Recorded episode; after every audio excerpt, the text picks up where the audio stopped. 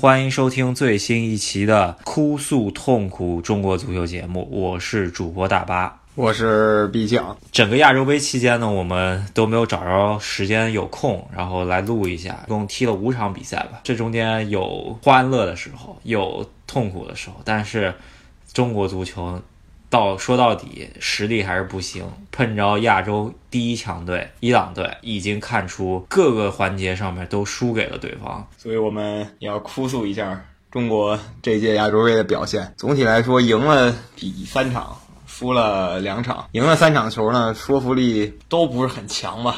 输了两场球呢，倒是完全体现了中国队的种种弊端。对这届亚洲杯啊，在这之前呢，我们说啊要锻炼新人，但是招的人并不符合这一个说法，是吧？里皮退休之前带的最后一支球队，他也想把这个球队能够百分之一百五十、百分之二百发挥，能够帮中国队实现一个奇迹。所以说，他带的人也是他觉得。现在中国水平能力上，如果不考虑年龄的话，在一场比赛中间，或者在一个赛会制比赛中间，能够发挥出最大能力的一群人，足协推的两年的 U 二三政策，被政策受益的人，其实也就两个人进来了，是吧？一个刘一鸣，一个韦世豪。但是这俩人除了刘一鸣，中后场人员不多，然后能首发，韦世豪其实也没怎没有踢嘛，对吧？这样子的一个呃二十三人大名单，首先就不符合。啊，亚洲杯之前所定的基调就是为世界杯预选赛练兵，等于说我们又浪费了相当于一届大赛。说到底，一九亚洲杯我没有人觉得自己能夺冠或者怎么样，大家都是很清醒的，目的呢就是为了在一九亚洲杯这种大赛打好了以后。来年再预选，然后争取这个二二年世界杯，也就是三年以后的一项更重要的比赛。但是现在看我们这个首发阵容吧，把年龄加上三岁，三年以后还能踢那届世界杯的人，在这届亚洲杯里几乎就没有。这届亚洲杯常上的人吧，三十八岁的郑智就不说了，这是极端例子。其他人基本也都是三十二、三十三左右。你能指望下届一堆三十五岁人去踢吗？嗯，说一下三场小组赛吧。呃，我记得小组赛。印象比较深的是是吴磊突然在国家队之前，我们老是吐槽他是吧？呃，在俱乐部老是进那种神级发挥的球，然后在国家队进不了球。他在菲律宾面前进了两个比较神的进球，这个确实需要表扬一下吧？我觉得，呃，吴磊在肩明显有非常重要的伤势的情况下，能够打封闭。继续出场，然后有这么优异的表现吧，值得肯定的。这这一届亚洲杯，可惜就可惜在他这个伤病发生的不是时候，在这么好的状态下有这么一个伤病，我觉得最后在呃对伊朗这场比赛中间确实也隐身了。不，其实也不能怪他，因为中场对他的支援实在太少了。然后这一组中国队所在 C 组四个队，韩国队、中国队、吉尔吉斯斯坦还有菲律宾，档次踢下来。发现中国跟吉尔吉斯斯坦其实真是一个档位的球队。首先，第一场两个队直接对话的时候，中国为什么能赢？看过比赛都知道啊，对方疯狂送礼，中国队莫名其妙的取得比赛胜利，而且是逆转的。说白了，这两个队其实就是半斤八两，踢个平局，我倒觉得比较合理。然后第二场呢，菲律宾赛前吹得很凶啊，找的全都是非本土球员，就是他们通过各种法律途径，把一些有菲律宾血统的其他国家球员规划到自己队里。然后跟中国队踢，中国三比零轻取，觉得踢得很好。但是你后来发现，菲律宾面对吉尔吉斯斯坦也是被三比零直接爆了。所以可见，中国队跟吉尔吉斯也没有什么本质区别。然后面对韩国真正的强队，中国队就是毫无还手之力，输了两个球。对韩国这场呢，其实还是需要稍微说一下，这场比赛你可能觉得拿不下对方，你就应该上韦世豪啊，就应该上金敬道啊这些替补球员，对吧？平时用不太上的，然后。呃，用这些速度球员去冲一冲，打打反击，尽量保平，没准小组第一出现，然后就碰不着伊朗。碰着伊朗，你这个亚洲杯这么多球队里头排名第一的伊朗，世界杯预选赛除了在确保出出现的情况下丢了球以外，呃，亚洲区的世界杯预选赛中间，在前面所有的亚洲杯比赛中间。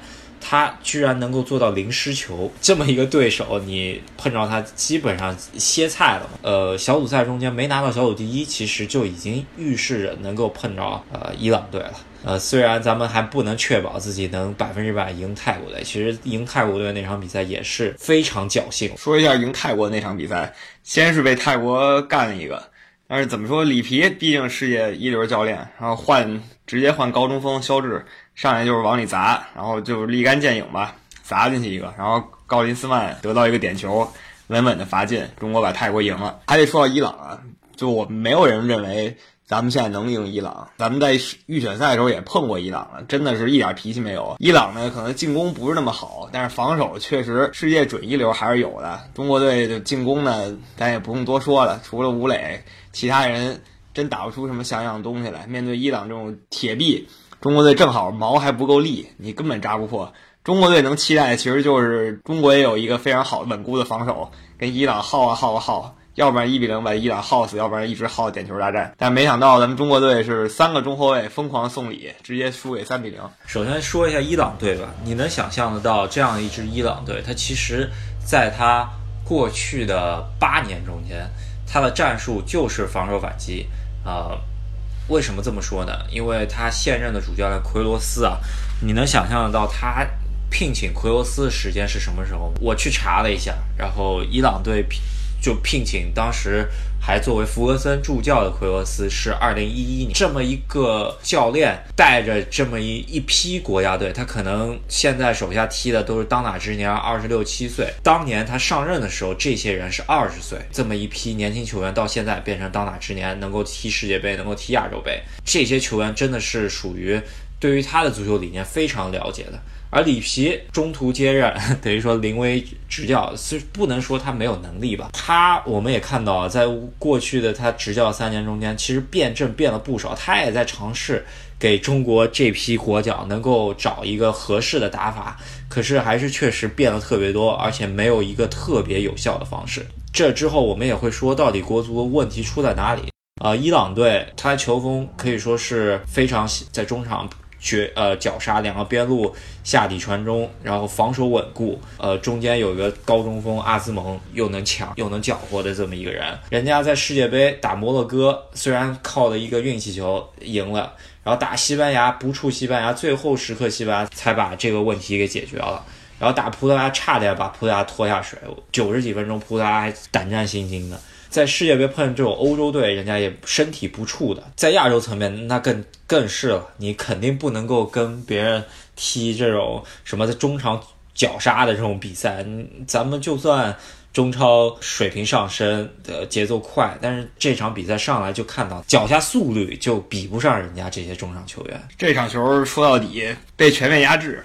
然后运气呢，还是站在中国队这一边的。伊朗队进攻那边还是像他们以前一样，不是很高效，疯狂的吐饼，就是前锋不进球，面对空门不进球，面对机会不射门，种种。然后中国队呢，直接导致这场比赛失利的，就是三个中后卫失误，可能把里皮直接在教练席上气晕过去了。你请个意大利著名教练，意大利最擅长的就是防守。然后你三个中后卫，一人白送一个。怎么说吧？我觉得这三个失误，咱们来好好分析一吧。呃，最业余的失误，我觉得是十颗。但是这个呃，在比赛最后端，已经对于比赛结果已经产生不了任何大的意义改变了。也可能也因为体能下降的原因，整场比赛跟被伊朗这么吊着，速率这么快，他可能撑不了那么久啊。再加上之前联赛也挺累的，然后。就出现这么一个失误，呃，最伤士气的，或者说最不应该的，就是三个中卫里面最年长的冯潇霆这么一个失误。对，直接送了第一个进球啊！第一个进球真的让人很无语，背对着对方没有保护好，对方直接上来就给他拿下。这个失误吧，其实真的在联赛中间没怎么见过这么这么失误的。冯潇霆一般来说还挺稳当的，但是大家都在骂冯潇霆，或者都在说呃。怎么可以这么失误，是吧？可能很多人就大赛看一场，就会觉得，哎，冯潇霆怎么这么弱啊？可是咱们看中超的，咱们应该知道，中超的后卫冯潇霆敢说自己是第二，应该没人敢说自己是第一吧？在中国范围内确实是如此，关键是到了国际范围内啊，你不能怂吧？首先说，你我觉得那种球，你在中超那些大牌外援冲上来，他也不会。就这么一脚给踢出去，不知道现在怎么着，可能心理压力太大了，哎，来这么一下。伊朗那个前锋再优秀，那你说你在中超面对的不比他牌面大多了吗？是吧？所以不应该有这种状态。对，冯潇霆其实在中超也没这么踢过，哎，这个可能就是因为为国效力压力太大，呃，出现了一个判断上面的失误吧。其实也就一念之间。被别人抢下来之后，人家搞定一个。但是在这之前吧，咱们不说冯潇霆失误，在这之前，伊朗已经把中国的防线打穿过两三次了。我记得有一个，呃，有两个从右路斜边传进来的，一脚是人家没捅着，一脚是捅着踢偏了，空门没进。然后还有一个从左路突进去，应该是郝俊敏还是谁拉了一把，我觉得那个基本上是点球，然后裁判也没判。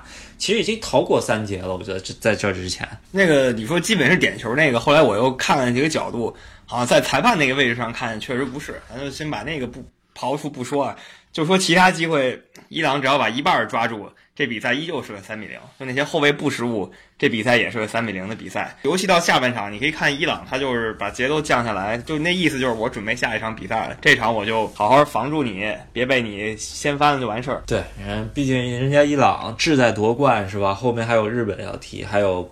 决赛要踢，对吧？所以说，人家不想吃牌，人家也不想浪费体能，跟你就把这这个比赛拖完，已经二比零了。其实人家还是给你面子，没把你往死里干。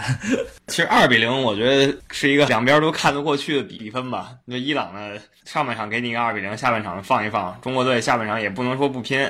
但是确实也进不了，第三个球是彻底把这个 颜面输尽了。如果你都这么送了，伊朗还是会再进一个。这场比赛阿兹蒙闪光啊，这个可以看到这么一个年轻的球员，嗯，人家伊朗已经使用到九五后的球员了吧？对，好多球迷还不知道，说伊朗这队怎么可能呢？那么点人跟中国比是个小国家，大家可能不看就不知道，伊朗毕竟也是目前亚洲最强。对，而且人家阿兹蒙可是在欧冠进过拜仁球的，这个 嗯，效力联赛是俄超联赛，但是你能看到他脚下速度，冯潇霆跟他一比就差的有点远了，是吧？对韩国那场应该就是冯潇霆没上吧？如果如果上的话，基本上也能看出这孙兴民是时刻是防不住的，是吧？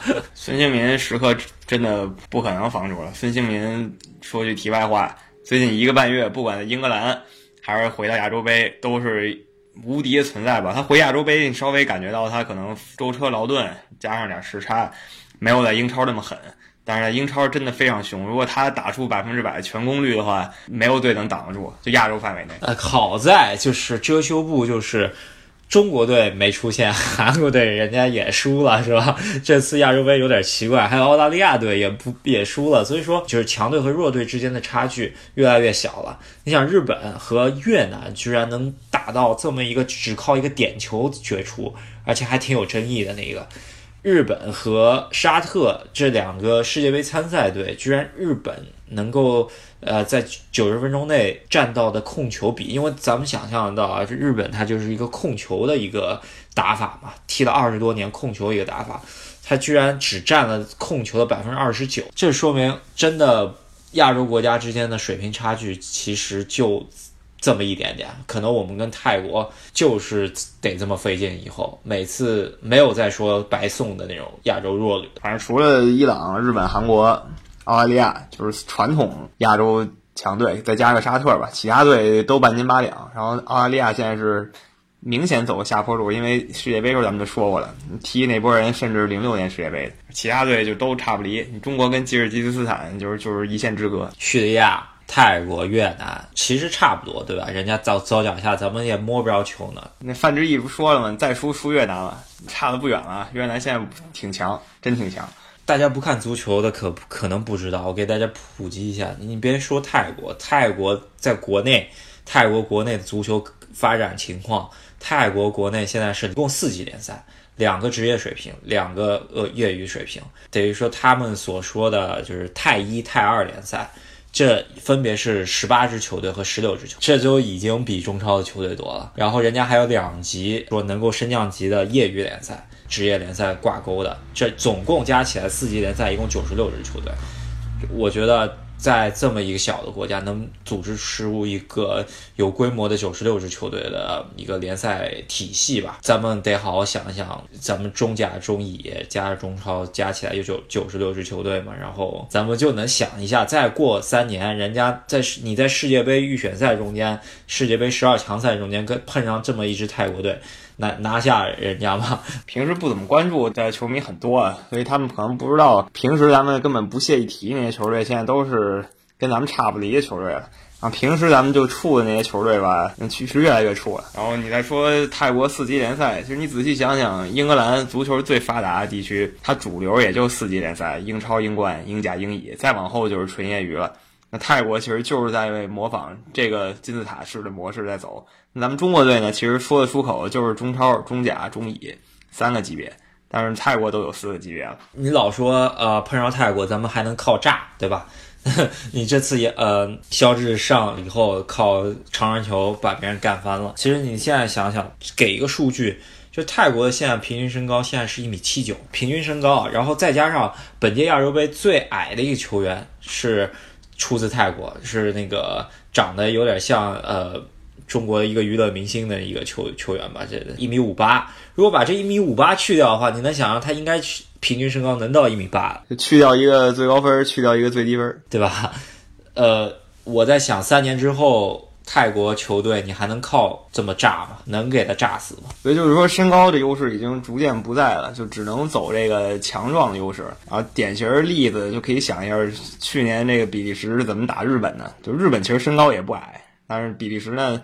就是有费莱尼这种大硬汉，就是砸就能把日本砸死。可能这个是泰国永远达不到的一个高度。但中国队问题就来了，今天可能是想走这个身体优势型的，所以就有韩鹏啊这种高中锋。然后过了几天，转念一想，咱还是走传控吧。然后韩鹏这些人就上不了了，就上一些小快灵的。然后过了几天，一看泰国踢不了了，赶紧想办法，又再把这些高中锋找回来，不断这么循环往复，所以哪个也没踢出来。其实已经把中国队往下比了，是吧？只想现在跟泰国比一比。就这，其实咱也不想跟泰国比，咱其实还是想跟日本、韩国比，对吧？现在已经够不着人家了，对吧？所以说，具体问题出在哪儿，咱们给大家总结一下吧。就我觉，以我们一个怎么说，也不能算非常专业的一个球迷吧，咱们就是一半专业一个球迷，比算关注比较多的一个球迷，给大家稍微科普一下，到底问题出在哪？咱们就先说刚才战术那点吧，继续说吧。就可以想象，我小时候啊，就是刚很小时候，刚对足球有概念的时候，中国队其实只怕两个队，一个是伊朗，一个是韩国。那这两个队呢，在亚洲范围内都是身体素质很出众的。伊朗是绝对的出众，韩国呢是可能稍逊于伊朗，但在东亚范围内是绝对出众的。然后后来呢，日本呢坚持了一套自己的打法。就莫名其妙的从中国绝对不会怕的日本队，变成了中国一定没有希望赢的日本队。然后日本队其实就给我们看到一个很好的例子：你只要坚持一条路的话，你不会太差。对，生活中能够接触日本人的话，或者说你去日本旅游的话，你会觉得，哎，这个民族非常轴，人家就是一路一路走到底，就是我认准这条路就一路走到底，没有任何。其实足球就是。你认准一个方式，你一直往下走，把自己的风格发挥到极致，你在世界足坛中间都不会让别人赢得那么轻松，对吧？是的，是的。等于说日本呢，他为什么一路走这个脚下球走到底，可能也是他无奈之举。他他球员身体素质真不灵，确实是整体都有这么一个弱点，就是身体对抗真吃不消，他才能这么走。然后韩国其实可以说是中国队看齐的球队吧，韩国队身体就是不错。然后他也没有像日本那样出了那么多技术优秀的球员，但是一直能不错，就说明韩国找到了一个比相对平衡的点。伊朗也是一样，所以中国呢应该多向这两个队看齐，但中国队并没有啊，就游游走于到底是走身体还是说走技术这两条线之间。对，就是老学着西班牙传控好，哎，西班牙一夺世界杯了，走西班牙传控的路线了，然后一会儿德国夺世界杯了，就走走人家那个简单的路线了。啊，把里皮请来了，就又走防守路线，可是防守打不好，里皮又什么高位逼抢，天天都在变。等于说二十年，你往左走一步，然后你又往右就再走，然后再往左走，就 你就还是原地不动呗。对，就是这样。你往往左一步，往右一步，不就是又回到原地吗？现在咱们就是这样。日本呢，就是直往左走，一一点右拐都倾向都没有，所以他走的就是比你远，就是这个道理。所以说，我觉得最主要的一个问题呢，应该就是咱们先下一届主教练是谁，这个非常关键。就是说，呃，具体说谁敢接这个位置，咱们先不谈，咱们必须得找一个一个流派的一个主教练，你就是这一个流派，你不能再变了。你比方说现在。你打高位逼抢，那咱们就得找世界上好的高位逼抢教练，什么西蒙尼啊，什么孔蒂啊这些人，对吧？咱们不不说这些人能来吧，就是说这么一个路子的教练，你不能说要不一下孔蒂来了，一下又是温格来了，你就不是一个路子的教练，你你走三年这个路子就是白费，重新推倒重建。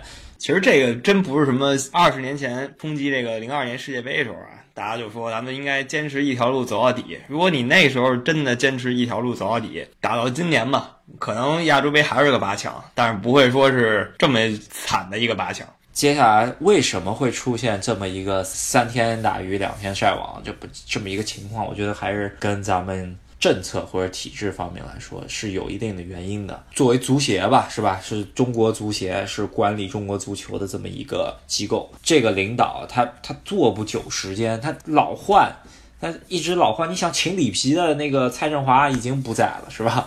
里皮要走，接下来谁来接就不知道了，是吧？他他两年三年就换一次，大家足球领导谁也不愿意放以长远的心态去管理这么一个体系也好啊，去发展一个事业也好啊，都是把自己的业绩能做好了，然后不要在自己身上做臭了，然后尽量得过且过就过去。不是这领导们想法，呃，其实是很正常嘛。就是说，你想你就待这么几年，然后你这你这两三年，要不然就是遇到一届亚洲杯，要不然就是遇到一届世界杯预选赛，你这事儿没办成。你就是失败了，你办成了你就青史留名了。所以说，领导们的想法就是这样，我就急功近利搞这么一届，然后可能一个领导这么想，你还能凑合一届两三年，是吧？这还是这代人。两个领导这么想，你也勉强能凑合；十个领导这么想，你就彻底废了。对，十个领导就是二三十年，这么一晃过去，大家都不重视最基础的建设，都是浮在表面上去把。呃，职业的球员拉了一下，可是职业球员哪来的？不都也是一个小孩从几岁开始踢起来的吗？你没有一个好的体系让几岁的小孩踢球，你怎么可能出一个二十岁的孙兴民呢？是，所以这就牵扯到培养小孩问题啊。其实培养小孩也是有两个路子的，一个就是像培养。科学家那样是吧？就是你说，我看你有天赋，然后就让你去读博士，让你搞科研，然后你最后就是成了科学家。然后另一种呢，就是像美国人搞体育那样，就所有人从小就玩，你玩着玩着，那些有天赋的就自然就玩上去了啊，然后就成了那些 NBA 球星。对这两条路子呢，其实我我们分析下来的话，你如果说像美国那样子，你是玩不了的，因为中国毕竟人口。基数放在那儿，你不可能让全民都玩，是吧？那如果真的都玩了，只要中国不要说百分之一百的小孩，那百分之五十的小孩能够都玩了，我觉得中国的足球肯定不会像现在这么回事儿。真的人口基数是咱们这个人口基数是太可怕了，你一搞搞五千万孩子，我那不是基本上就过几年就 就能进入世世界强队了，是吧？现在关键就是十三亿的国家，你真正搞足球可能不到两千人。所以说，球迷们每次中国一输球，一定会出现一句话，就是咱们十三亿、十四亿，其实是从九亿人的时候可能就开始这么问了。咱们九亿人怎么出不了一个十十一个踢足球呢？问到现在，咱们十四亿人怎么出不了一个踢足球呢？那这个其实道理是很简单的，足球它也是一一个饭碗。那你怎么不问非洲几十亿人怎么没出几个数学家呢？就是这么个道理嘛。你没有人学数学，自然出不了数学家。中国你没人踢足球，那自然出不了足球运动员。全民足球，我觉得咱们应该还是搞不到，主要是场地，足球需要的场地建设，呃，所需要呃这么大的空间，咱们在大城市里头是做不到的。然后在偏远地区又。达不到这么好的一个设备吧，或者说是偏远地区能够出这么一个小孩，也确实来说，概率上来说，你能够把他最终培养到一个最高最高级别的一个职业的范围内，还是挺难的，挺难去挖掘到那咱们还有一个就是你说的科学家方向，也就是说，我们必须找到全国能有这么好天赋的球员，然后把他们集中起来，就是去。留洋也好啊，去去专门的锻炼也好啊，能够这之前我们做过啊，对吧？是吧？健力宝那一批球员能够送出去，最终也出了很多球员。那一批球员，你不要看零二年那一批球员里面很多健力宝球员，其实那一批球员真的不是质量那么差的球员。是走科学家这路线的，其实世界各国也有很多嘛，对吧？那欧洲那些小国。有的就是这样嘛，有很好的这个选拔体系，然后他就会海选，然后一看，哎，我觉得这个小孩有天赋，问问你想不想踢？哎，你想踢，把你培养出来了。咱们这边呢，当然也有人去选拔，但是选拔人本身可能水平也不行。那你选拔人不行，你眼光不独到，你就选不出人嘛。所以千里马常有，伯乐不常有。中国可能有十个梅西，就潜伏在各行各业中呢，但是没人能看出来他们是梅西水平。对，中间可能会有猫腻啊什么的，很多人就混出来了。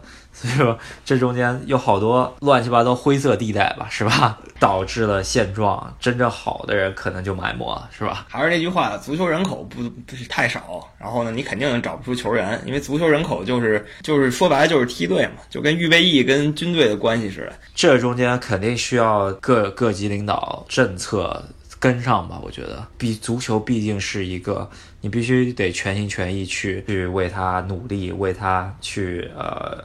训练也好啊，就是从很小的时候就要牺牲很多时间和精力在里头。如果说呃你练足球了，然后最终导致了，因为它也肯定是一个失失败率非常大的一个运动，然后导致了你这个小孩人生最终并不是能够帮你在人生的规划上面能够产生任何的好的影响的话，那哪个家长愿意把自己小孩送去？就算你天赋再好，你这赌一把的。这个赌注有点太大了吧，是吧？所以说政策得跟上。你如果现在我出个政策，让这个小孩儿，呃，我觉得你有天赋，你现在开始就得开始练足球，那之后你上大学也铁定能保证让你进那种名牌大学。那当然，就所有东西都是理想状态了。如果说你现在去挑选那个人有自己有私心，挑球员并不按照他的天赋、他的能力去挑，而是按照你自己的私心去挑的话。那可能出现的猫腻那太大了，是吧？这美国其实就这么搞的吧。比如说你这人天赋异禀，然后你篮球打得好，那你就去某个名牌大学打篮球，然后顺便你在那个名牌大学读一个稍微简单一点的专业，然后你拿个大学文凭。然后如果你毕业以后你特别牛奔，你自然就成职业球员了。那你不够牛奔呢，你就拿了一不错大学文凭，你也不会饿死。是吧？就是这么个问题。但可能换到咱们这儿，就像你刚刚说，有人有私心，那他混来混去，他就他做目标变成混那名牌大学文凭了，而不是说成为球员了。没有资源的那些球员，他没有走，没有走上人家这条私心的，就就又被埋没了，是吧？所以说这个东西还是要根治。又回到这个问题了，你这如果只有一个两三年的一个足协领导，你是不可能做到这个的。要配套的教育。呃，很多民生问题都得跟上。其实这个东西不是一下两下，主要还是需要一个二三十年的发展。然后说到这方面，就是就算你能选出有天赋的球员。啊，然后你得培养他，然后培养他，你不能光让他会踢球，脑子也得跟上。像兰帕德这种球员啊，就是他有个人测试，虽然他没学过那些特别高深的学问，但是他的脑子是有这个资格去学这个学问的。就如果说你这球员脑子不好，你身体什么再突出，你理解不了教练让你干什么，你不知道什么时候该踢什么样的球，你还是成不了好球员。当然，这可能是幸福烦恼中国队现在没有资格想这个。对吧？你你先出一波脖子以下世界级的再说嘛，对吧？就是说，你先能找出一帮英格兰那种脖子以下世界级，就是能突能快的，你再想能不能在这帮人里选出个兰帕德来。然后还有一个路子，有人说就是把有天赋的人别让他在咱们国内混，直接送给欧洲，然后送给南美，送给北美，让这些经验老道的教练培养。典型例子就是孙兴民什么的。但这样同样有一个问题，就是这些球员去了以后，他能不能适应？咱们也不是没试过，有人是没适应，然后天赋埋没了；有人是就是没有人保护他，因为他没有亲人在那嘛，受了重伤，然后呢没来得及医治，职业生涯也就废了。呃，你所说的这个就借鸡下蛋嘛，这个套路，咱们说的这些套路，我觉得日本是什么样都尝试了吧？就是你想啊，日本做过的事儿，一个就是啊，把自己。的体系定下来就走这一条路，然后我去搞全民足球，对吧？日本现在青少年足球搞得非常好，非常火热。这这人家全民足球也搞了，人家也规划了，对吧？人家也规划了好多球员。就咱们现在在走规划这条路子，是吧？现在北京国安签了两个规划球员，看看到底这个会不会帮。国足打一个强心剂吧，然后看一下这个到底行不行。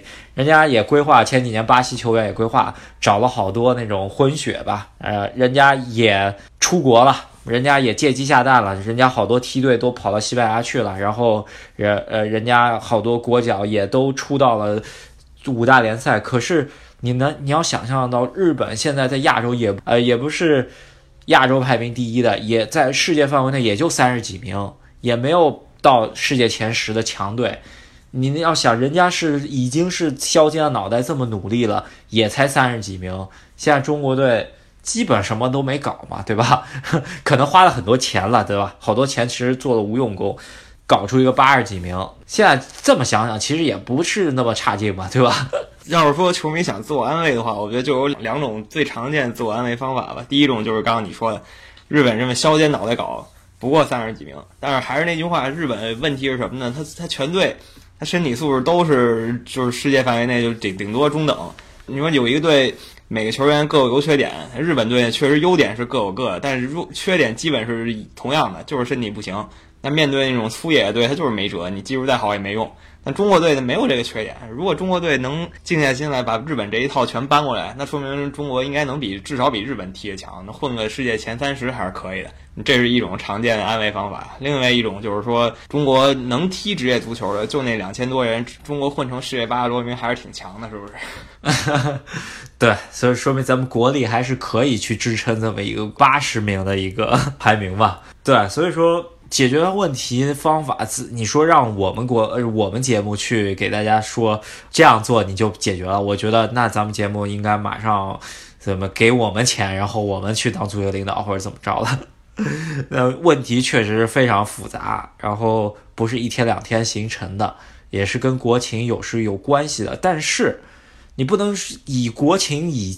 作为借口，其实你只要从明天开始做好了，可能过二十年你也就成日本队了，或者比日本队更好。而说国情，这是最扯淡的借口。如果你说体制，那你可以看看九十年代南斯拉夫队，八十年代、七十年代苏联队，那咱们体制其实照搬人家的，那人家可是世界一流强队，在那个年代，非洲有个国家天天军阀混战的，那那都是往死里杀的，那足球队依旧还不错。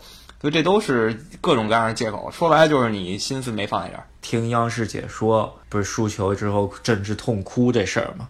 然后他说，其实啊，所有的就是国家队上不去这个责任平摊到底下，其实中国十三亿人可能大家都得摊这一份儿。呃，虽然领导是在十三亿人里面，他可能摊到了百分之二十左右，摊到底下大家都有个百分比，其实 就是大家其实真的没有那么热爱足球。说实话，就是可能大家就是热爱看足球的时候吃点零食那种休憩的感觉，并不是热爱足球本身啊。咱们得好好想想，一年到头我去现场支持国家队有多少次，然后或者说。呃，一年到头真的带自己小孩儿去参加一个足球运动有多少次，或者自己参加足球运动？哎，甚至就说别足球运动，一年到头你运动了多少次？这慢慢累积起来，你这该负的责，咱们都在电视机前的国家队展现出来了，是吧？苦了，咱们这波球员，其实这波球员，呃，他等于说是最终买单，为这么一个。大的东西买单的人，他们其实挺不公平的吧？我觉得他们其实能力没到，然后你非得要求他去冲击世界杯，去打亚洲杯，他其实能力就就在这儿，你不能够这么强求他了，对吧？对说实在，这就是。真实水平，这届亚洲杯真的就是真实水平，没有说混上什么，也没有说什么就这能力，骂他也没用，他就这能力嘛，就是你就是不及格，你能怎么办？你考你你怎么做题你也不及格呀，就这个道理。再说了，就是出来这么些球员，其实人家也是真不是说人家不拼或者怎么着，真不是说冯潇霆不拼，他可能就是在跟阿兹蒙争抢球这个能力上面，就是身体机能也好啊，或者脚下意识也好啊，在那一刻被这么一个强大的球员争抢下来了，就是他能力没有阿兹蒙强，就是这么简单，对吧？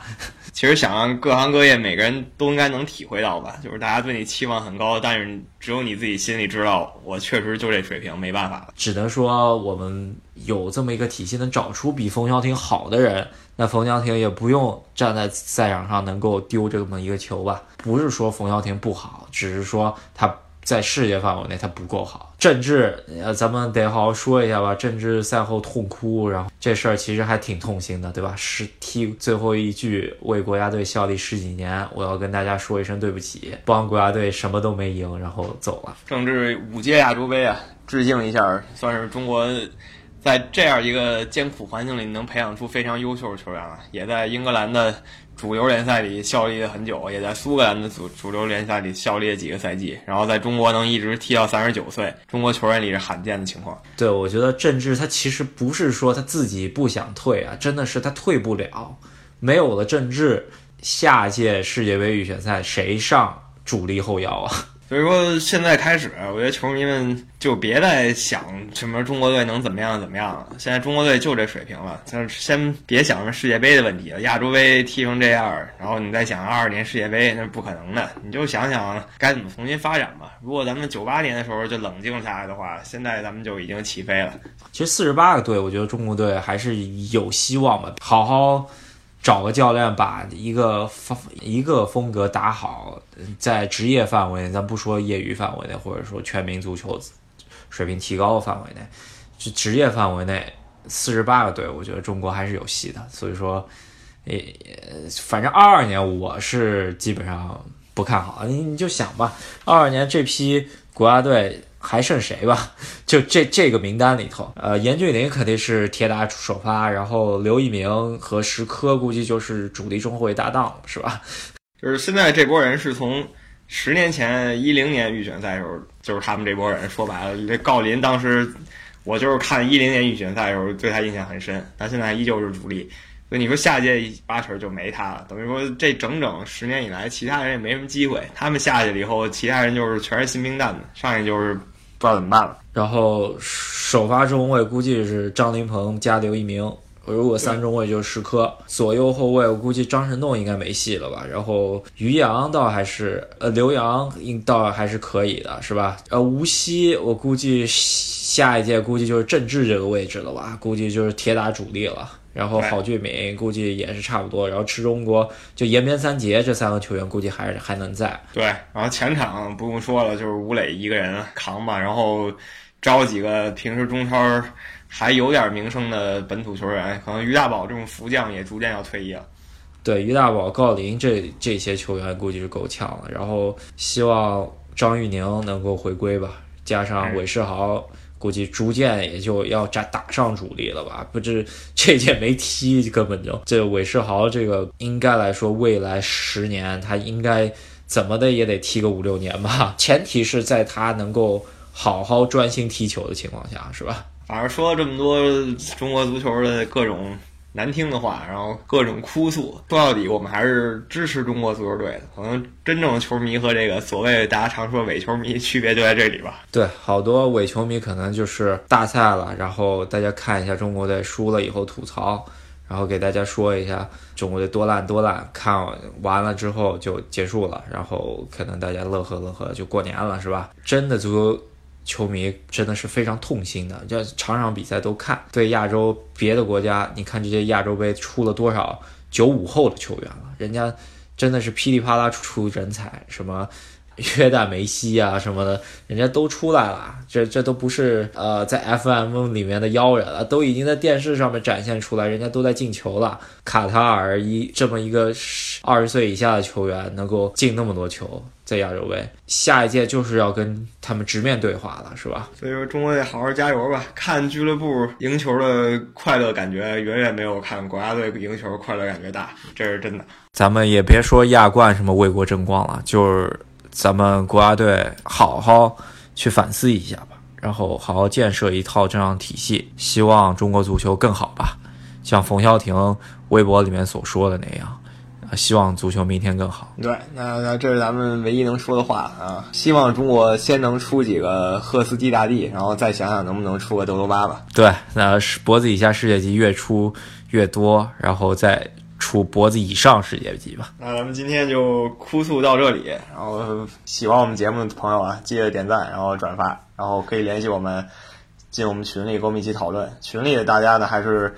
基本抱着国足虽然差，但是很清醒，也都一直支持中国队的球迷。也是这么久时间吧，中国队踢了五场比赛，这么久时间才啊发一期新的节目啊，让大家久等了。然后希望没让没倒大家胃口吧，只能这么说。下一周的话，亚洲杯就结束了，然后可以简单总结一下。咱们这里就期待一下亚洲杯剩下对决吧，还有三场，两场半决赛和一场决赛。好，下周再见。好，下周再见。